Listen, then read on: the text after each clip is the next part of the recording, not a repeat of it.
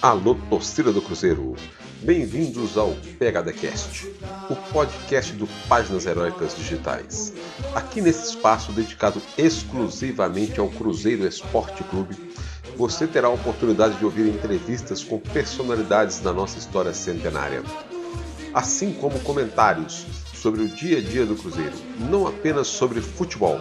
Afinal, é Cruzeiro Esporte Clube Comentários sempre firmes e contundentes, feito pelo Raposão PHD, que é PHD quando o assunto é o Cruzeiro. Bem-vindos a mais uma resenha. Raposão PHD e seus convidados. O jogo de hoje foi CRB e Cruzeiro, um empate xoxo, ou oxo, de 0 a 0. Um jogo ruim, péssimo, deu calo nas vistas, torcedor catando com santo, pedindo sal grosso e falando um monte de bobagem em rede social, como se as bobagens em redes sociais resolvessem alguma coisa. Time horrível. E nós estamos recebendo o Fábio Velame e o Wallace para poder bater um papo dessa resenha e cada um opinar sobre o que foi o jogo, o que teve de bom, de ruim, essas coisas todas sobre esse jogo do Cruzeiro lá em Maceió. O Cruzeiro jogou com Fábio, Raul Cáceres, Manuel, Ramon e Matheus Pereira, que levou um amarelinho, está suspenso. Adriano, Jadson Silva. Machado, e entrou o Jadson, o velho, entrou. Arthur Kaique, entrou Patrick Bray no lugar do Arthur Kaique. Quando a gente pensa que não pode ser ruim, entra Patrick Bey, no lugar de Arthur Kaique. Rafael Sobis, que foi substituído por Marcelo Moreno. O Érito, que foi substituído por Rez. E o técnico Luiz Felipe Escolari, que falou que jogou no esquema de 4-3-3. Eu não sei muito, não. Ainda ficou no banco ainda. Lucas França, Vitor Eudes, Kaká, Claudinho, Giovanni.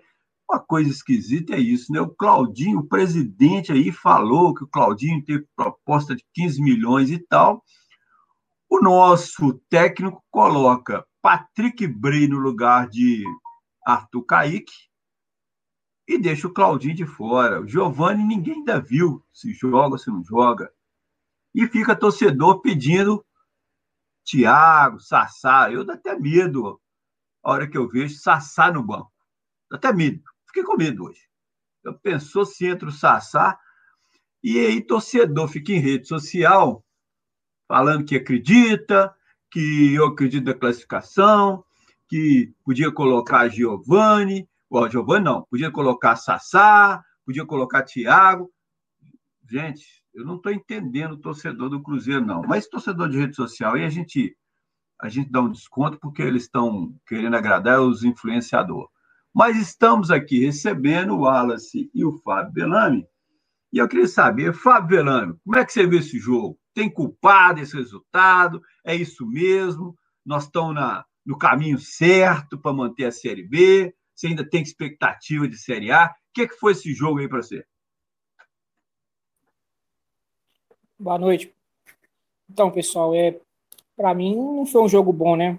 Infelizmente foi um jogo muito ruim, Cruzeiro com um volume de jogo muito baixo para quem quer ganhar o jogo, jogar da forma que jogou hoje, realmente não merecia ganhar. É, a gente teve atuações muito abaixo do esperado de alguns jogadores. E para mim, é, o que influenciou bastante mesmo foi as substituições do Filipão. É, todas as substituições que ele fez, para mim, pioraram a equipe. É, lógico que não tem como é, acertar se o cara vai dar certo ou não, mas toda a substituição que ele fez, o time piorou. Então, ele tirou o Wellington, que era o único cara que corria no ataque. O campo do CRB é um campo grande, não é um campo pequeno, não. Ele tirou o Wellington, é, tirou o Sobs, colocou o Moreno, e no final colocar o Bray foi o, o a gota d'água, na moral. Eu tinha expectativa de ver o Matheus Pereira mais adiantado, mas não, eu acho que não vou ver essa situação com o Filipão. Mas foi um jogo muito ruim, o Cruzeiro não mereceu vencer, não fez nada para vencer, infelizmente.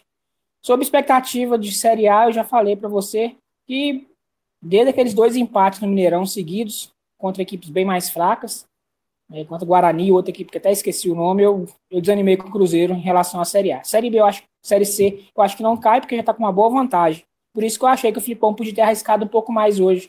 A gente tem nove pontos de vantagem para o primeiro que está lá na zona, né? Ganha. Perder hoje não faria diferença, não. Acho que ele poderia ter feito algo diferente. Mas não fez, o que também não é surpresa para mim. É, muito bem. Eu concordo com essa história de escalação e substituição. E, mais uma vez, a gente é, vê que é, quando entra um jogador pior do que o que está jogando, aí que você fica mais preocupado ainda. Né? Nós temos é, elenco? Não temos. Temos um time? Acho que não, né? Tem uns desfalques aí por causa de suspensão. Vão ter mais alguns desfalques à frente, num jogo difícil, lá no Barradão, lá, lá na Bahia. E esse jogo de hoje mostrou isso, né? É, o Filipão, ele, é, ele tem uns métodos ainda bem arcaicos, né? É, e esse auxiliar dele, parece que também que está orientando, está aprendendo com ele, né? O, o Turra, é, eles não me passam essa ideia de que vão ser ousados, né? As substituições de hoje, elas efetivamente foram terríveis. Aí fica jogador, fica torcedor de rede social falando, mas e o juiz prejudicou a gente, o árbitro, essas coisas todas. Eu não acho que não. O Cruzeiro realmente foi tacanho. Eu, eu, eu, comecei a ter certeza disso quando, com 11 minutos de jogo, primeiro chute do Sobs, assim, um chute todo descalibrado e tal. E o CRB teve muito mais chance real do que o Cruzeiro. Aí, quando o Caí, Arthur Kaique, no primeiro tempo, perdeu aquele gol que perdeu, Aí eu falei, olha, vai ser muito difícil a gente ganhar esse jogo hoje. E aí vem as substituições, mas é isso aí. Wallace, e você? Como é que você viu esse jogo? Filipão, substituições, torcida nas redes sociais. Como é que você está vendo isso tudo aí sobre essa partida? Boa noite, pessoal. Evandro, Fábio, torcida do Cruzeiro. É, esse jogo de hoje foi um jogo mais duro, né? Um jogo difícil, é, muito perto da, de um time levar o jogo com um gol, mas foi um jogo catimbado. É, meio campo marcou muito, a gente teve uma partida muito boa da, do nosso trio de volantes, né? Adriano, Jadson Silva e Felipe Machado, seguraram bem a onda ali no meio campo. E apesar de vocês não concordarem com, com o Filipão, eu, eu, eu pessoalmente gosto desse esquema com três volantes.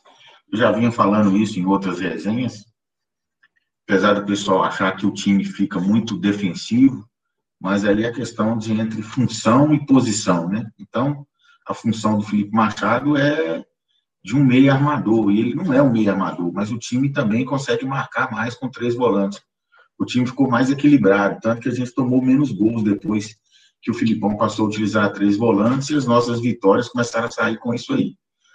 Até porque, quando o Filipão olha para o banco para substituir, ele tem lá Sassá, Thiago, Marcelo Moreno, Giovanni, sei lá o quê, que a gente nunca viu falar na vida ou jogar, eu pelo menos, e o Claudinho Porpeta, Regis e, e o Jadson Oreia e Patrick Bey. Aí, cara, você fica. Você não tem muito o que fazer também, não. A gente não pode imputar a culpa 100% no teto Luiz Felipe Scolari, porque o time do Cruzeiro tem um elenco muito ruim, muito limitado. E eu achei que ele errou em manter o Arthur Kaique durante muito tempo em campo. E eu não teria entrado com o Regis. As últimas partidas do Regis foram muito abaixo. Tentaria dar uma sequência de jogo maior para Claudinho. E é o que o pessoal tem falado aí nas redes sociais, né? Mas muita gente pediu o Thiago. Cara, o cara que pede o Thiago para entrar no jogo, ele tá maluco. Assim. O camarada é muito ruim de bola. E eu não sei nem por que, que o Sassá ainda faz parte do elenco do Cruzeiro. Se ele foi dispensado por indisciplina do, do Curitiba, mas não foi só indisciplina, foi só a questão do não jogar bola mesmo. Então, é, esperava mais do Cruzeiro, pelo menos um golzinho aí sofrido nesse final de jogo, mas o empate ainda ficou de bom tamanho pelo que o time apresentou como um todo. Eu, eu penso um pouco diferente com relação a esse negócio do, do, dos três volantes, né? Ou três pessoas fazendo a função ali, três da posição de volante fazendo aquelas funções. É, entendo que não sou a favor de Rez e Arthur Kaique, eu não entraria, é, não colocaria o Rez, nem entraria com o Arthur Kaique. É, realmente tem que ver aí se o Claudinho vale os 15 milhões ou não, e pôr o cara para jogar, né? Ou eles estão com medo de pôr o cara para jogar e, e, alguém chegar e oferecer de verdade 15 milhões e eles vender, ou vender por menos. Então, o que acontece? O time hoje tinha, tinha problema para escalar. E olha bem, hein? Ayrton fez falta. Aí entrou o Érico, no começo ele desenvolveu bem. Aí tira o jogador para colocar um que vai ficar embolando. O, o Arthur Kaique, a atuação do Arthur Kaique hoje, ela foi péssima. Ele tinha que ter substituído no intervalo. Esse negócio de ficar substituindo nos finalmente da, da metade para frente do segundo tempo também é meio enganador. Viu? Então, é, aquilo, o Filipão ele, ele tem responsabilidade grande nisso o Paulo Turra também, porque eu estou achando que muita coisa dessa aí, quem dá as dicas para o Filipão é, é, o Paulo Turra, eu estou gostando das ideias dele, prejudica os nossos jogadores, porque jogar com três volantes teria sentido se liberasse os dois alas, os dois laterais, para poder ajudar ali e ter as bolas alçadas, ou ter as, em profundidade. Isso não vem acontecendo. Não vem acontecendo. Né? É, e, e, é duro ver, por exemplo, o Manuel dar tanto chutão e o Fábio dá tanto chutão querendo fazer ligação com o ataque. Aí não tem jeito, né? Aí não tem atacante que, que sobreviva, né? Não tem Rafael Sobres que aguente, nem que caia para a direita, caia para a esquerda. É, eu falei sobre o Rafael Sobres e, e acho que assim ele está assumindo uma responsabilidade muito grande e chamando para ele o jogo, e é o que está fazendo, e é o mais lúcido, é o mais lúcido. Só que a idade não, não colabora, mas é o mais lúcido desse time aí, porque alguns aí, tipo Regis, Sassá, Tocaíque, esse pessoal já mostrou que precisa de ter gente boa jogando com eles. Dá, dá tristeza ver, por exemplo, às vezes uma, o Matheus avança, aí não recebe bola, e o cara vira do outro lado e, e, e os toquinhos que os caras ficam dando ali, achando que são time do Barcelona, tá um horror, né? Tá um horror esse time. Mas aí a gente chega, viu que o jogo não foi lá essas coisas. Teve gente que achou que foi um jogo bom. O pessoal deve ter visto no outro canal aí, porque o canal que eu vi, o jogo foi horrível, né? Chutão adoidado, um perde-ganha de bola, uma coisa horrível.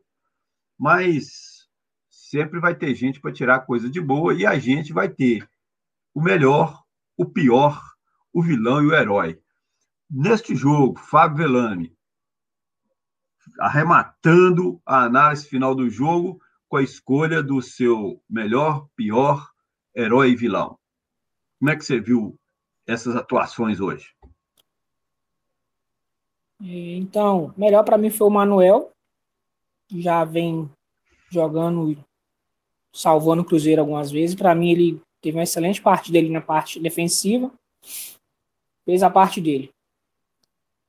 Pior para mim foi o Regis. Pelo pouco tempo que ele teve, apesar do pouco tempo, ele conseguiu matar todas as jogadas da equipe do ataque. É. O, o herói não teve, porque se alguém fizesse um gol ali de 1 a 0 seria o herói, mas um jogo de 0 a 0 com uma partida ridícula dessa não tem herói, não. E, e o vilão, Filipão, com certeza.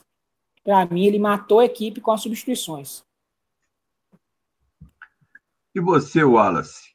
Como é que você viu esse fechamento da análise do jogo e essas escolhas aí dos destaques positivos e negativos?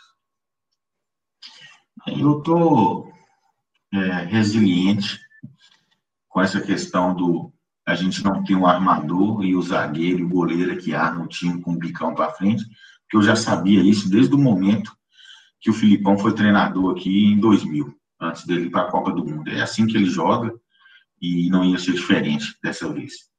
Espero que o Paulo Turra tenha alguma carta na manga aí para mudar isso um pouquinho o ano que vem. O ano que vem, em relação aos, aos personagens do jogo, eu diria que o herói do jogo foi o Manuel, que fez uma partida acima da média do time todo. Ele defendeu muito, muitas bolas complicadas hoje, comandou o time e tentou armar o ataque. Para mim, o melhor em campo, quem contribuiu muito para o time hoje, eu diria que são dois. Eu votaria no Adriano e no Jadson Silva. O pior em campo, para mim, também são dois. Marcelo Moreno e Regis. E o vilão do jogo não tem como ser outro a não ser o Arthur Caí. Primeiro que ele perdeu um gol feito no primeiro tempo e depois ele não conseguiu contribuir de forma consistente para o ataque nem para a defesa. Apesar de que ele recuperou umas duas ou três bolas ali, mas não foi suficiente para tirar a vilania dele hoje. Essa situação é complicada. É, eu, eu, eu, o Cruzeiro teve uma atuação é, muito abaixo da média. No jogo passado, o time como um todo teve uma atuação acima da média, ganhou muito bem. Hoje teve uma atuação muito abaixo da média. Não perdeu porque o CRB também não é lá essas coisas, não, e o Léo Gamalho não estava jogando.